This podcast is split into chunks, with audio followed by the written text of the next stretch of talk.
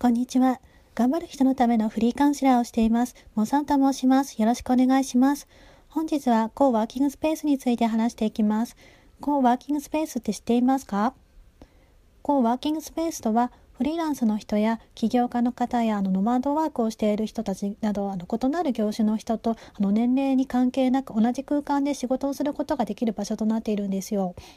コーワーキングスペースでは、コーワーキングスペースであの仕事をしている人とあの積極的にコミュニケーションを取ることで、情報を共有したり、新しいアイデアを生み出していこうとする空間となっていますね。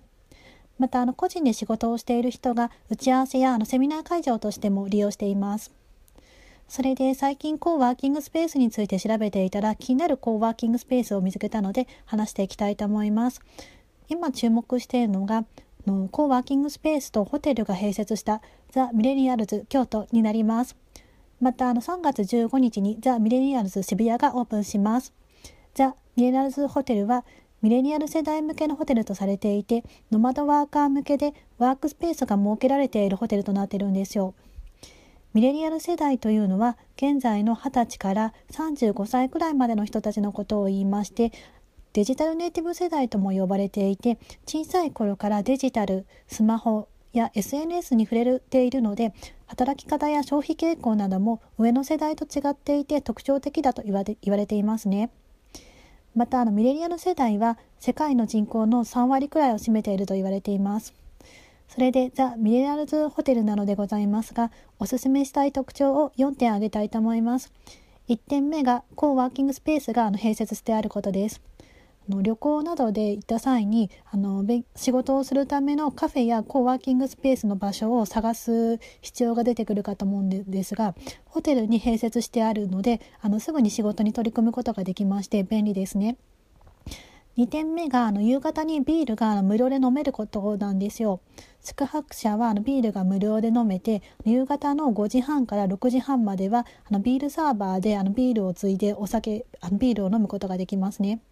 ビール好きの人には嬉しいサービスではないでしょうか。ぜひ泊まってみてください。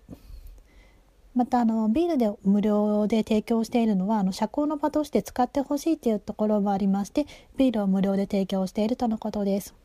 と3点目はあのベッドがあのカプセルホテルのような空間で寝ることになるのですがベッドでの操作があの iPod であの操作となっておりまして IoT 搭載のホテルとなっておるので IoT を体験したい人におすすめです。